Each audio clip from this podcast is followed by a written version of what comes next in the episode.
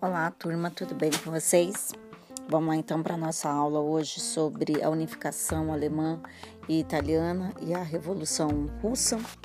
Bora lá, vamos começar então com a unificação alemã, ok?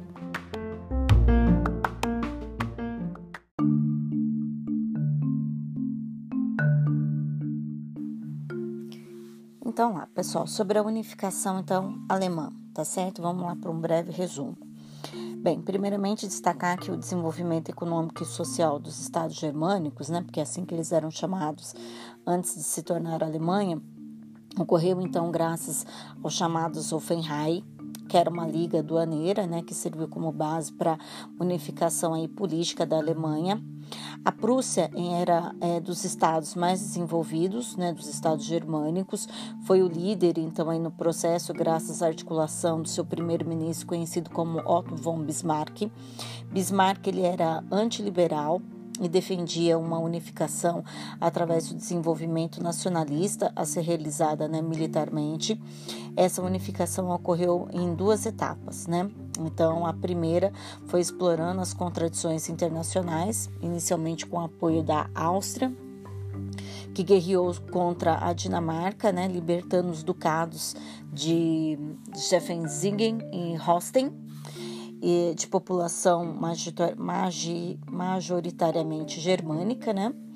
Uh, houve ainda a segunda etapa, né, que vai ser então aí a derrota, né, uh, em seguida, né, a Áustria, né, derrotando, né, em seguida a Áustria, né, na Guerra das Sete Semanas, isso fez com que houvesse a unificação dos estados alemães e a, confederação dos povos germânicos do norte.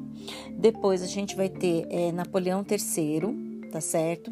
Que vai estar então aí no caso é, entrando a princípio no primeiro momento em acordo com o Bismarck para que não tivesse então aí a subtração do território da Salsa e Lorena. Contudo, né, é, Napoleão ele viu, né, é, se viu-se uma má situação com a rápida vitória de Bismarck, pois a unificação da Alemanha punha em risco a supremacia francesa dentro da Europa.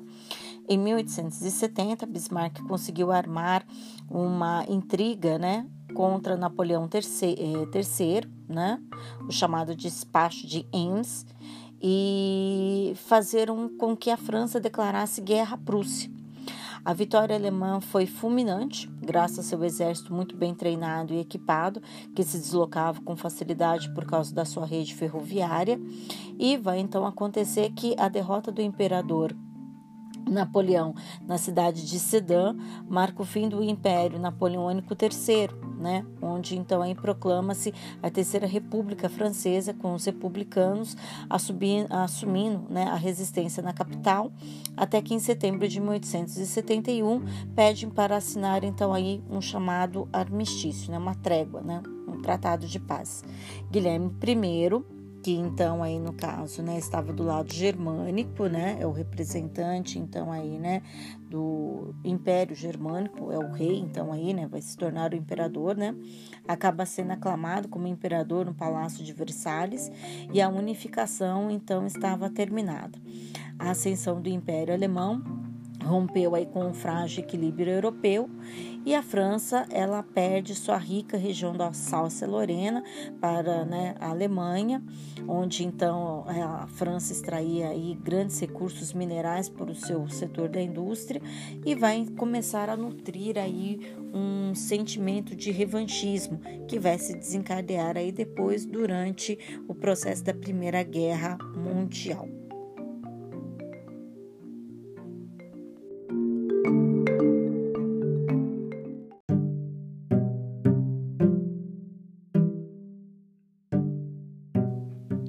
Então vamos lá, pessoal, para o processo da unificação italiana. É, depois do Congresso de Viena, a Itália ficou sob a tutela do Império Austríaco, dividida entre sete estados, sendo mais importante o Reino de Piemonte e Sardenha, governada pela Casa de Varsóvia. A maior interessada na unificação italiana era a alta burguesia, pois garantiria a continuidade do desenvolvimento interno. O nacionalismo seria um instrumento ideal para alcançar esse processo. Destaque-se nesse processo da unificação italiana três líderes, né? o monarquista liberal Cavour, do chamado Partido do Ressurgimento, os republicanos Mazzini, do jovem, no Partido Jovem Itália, e o camponês Garibaldi, conhecido como o Partido dos Camisas Vermelhas. Em 1848, deu-se a primeira tentativa de unificação. Carlos Alberto, rei de Belmonte Sardênia, declarou guerra à Áustria, mas foi derrotado e quem vai suceder vai ser seu filho Emanuel II. Em 1849, Cavour e Napoleão III uh, da França fizeram um acordo secreto em que, uh, em que numa guerra né, contra a Áustria, a Savoia e Nice seriam dadas à França em troca da Lombardia, Veneza em poder da Áustria.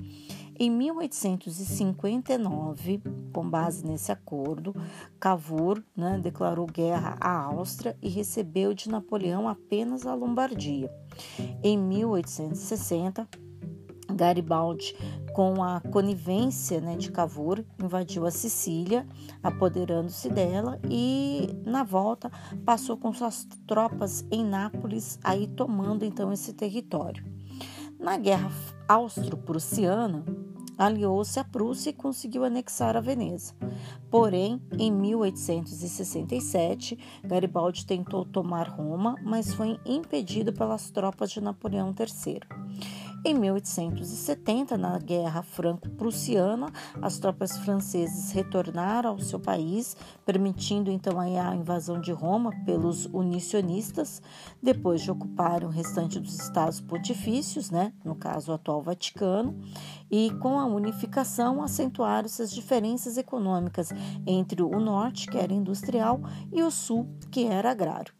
Houve uma forte imigração de italianos e gerou-se a questão romana, conflito então aí mais tarde entre o Papa e o recém-estado criado italiano, devido às perdas territoriais dos estados pontifícios, né? Quer dizer então que é, o rei né, Vítor Emanuel, aí da Itália, acabou tomando esses estados e o Vaticano passou a fazer parte do Estado italiano. E todo o dinheiro que era arrecadado com os dízimos e todos os bens que a Igreja Católica tinha passaram a fazer parte dos cofres aí do governo da Itália. Isso vai ser uma questão principal durante a Segunda Guerra Mundial, porque haverá um acordo entre a Igreja Católica com o Mussolini, onde então, através do Tratado de Latrão, vai ocorrer que a Igreja Católica retoma seu antigo território, ou né, chamado território pontifício, onde ele se né, mantém até hoje como sendo Estado independente dentro da própria Itália.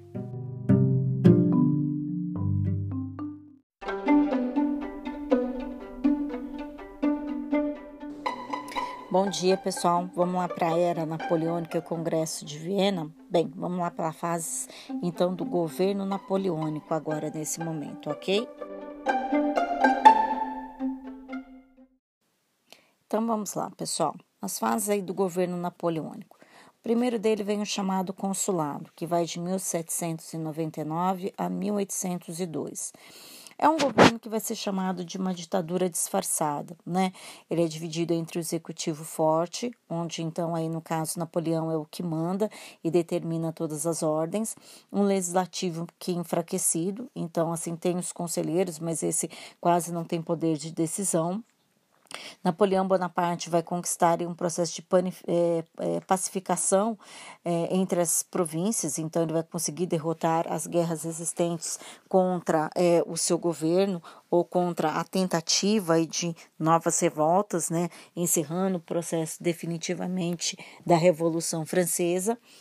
Uh, o, fim, o fim da guerra, das guerras externas, então a França também não vai estar lutando com nenhum país aí vizinho seu vai combater eh, os ladrões, né, os que ficavam ao longo das estradas, impedindo então aí o trânsito eh, de produtos e principalmente dificultando aí para os comerciantes na questão de compra e venda.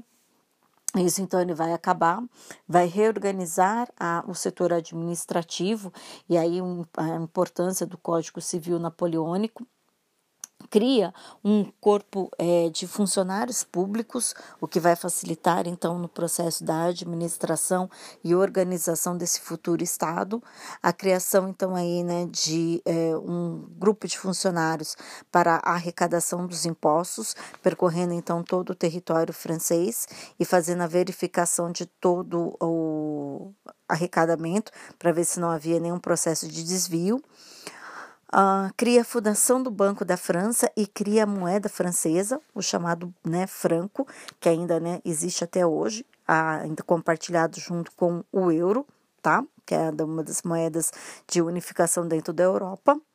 A fundação também do Liceu, que era então aí uma escola onde você aprendia não somente o conteúdo, né, as matérias, mas também tinha uma organização de cunho militar, estimula então o desenvolvimento econômico e realiza a chamada Concordata de 1801.